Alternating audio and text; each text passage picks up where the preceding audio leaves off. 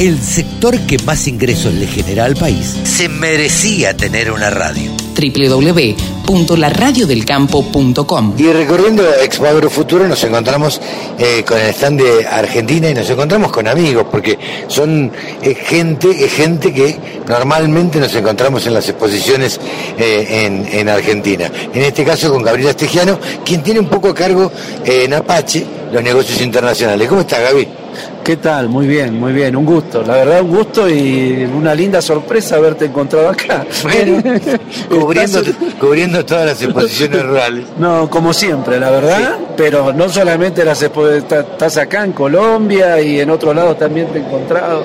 Eh, contanos, eh, Gabriel, a ver, ¿qué, impresión te llevas vos de esta exposición?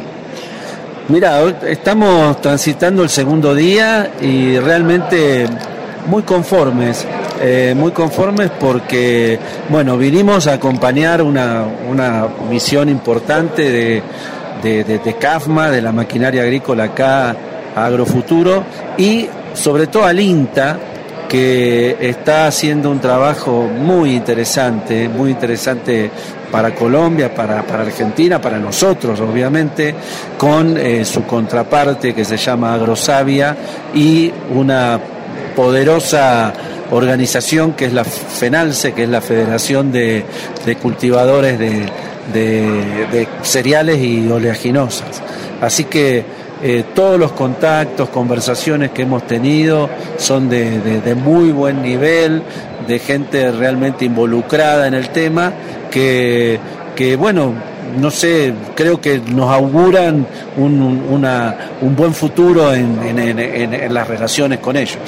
como, como todo empresario, digamos, como toda empresa, mm. eh, el objetivo es vender y hacer mm. negocios y este y, y, tratar de insertarse en otros mercados en que no están. ¿Ustedes ya habían tenido eh, experiencia en Colombia precisamente de vender maquinaria? No, no, no, hasta el momento no.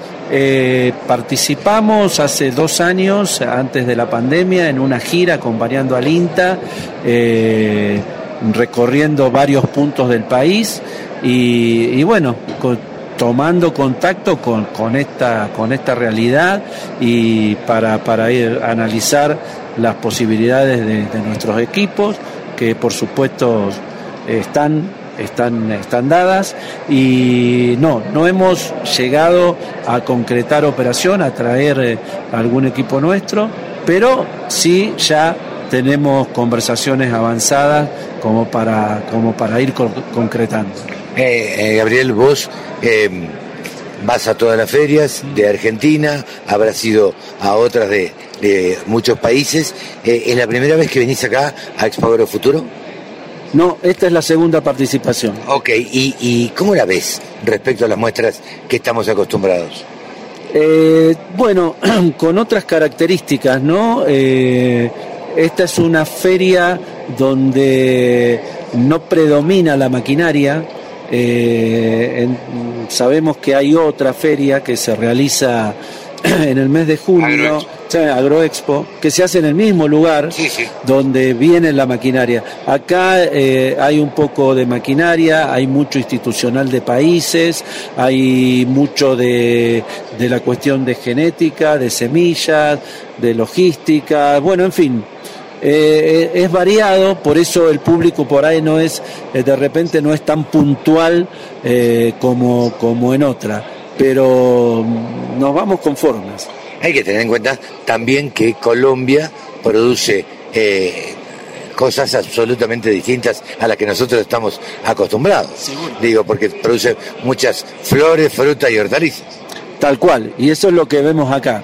O sea, son cosas muy interesantes de observar, algo a lo que no estamos habituados, eh, el café, eh, el aguacate, pal, barra palta, este, la palma, la palma, en fin, o sea, eh, es muy lindo, es muy lindo escuchar y, y como dije, interesante de, de, saber de todas estas nuevas, estas nuevas cosas, estas nuevas eh, productos de, de la tierra, en definitiva.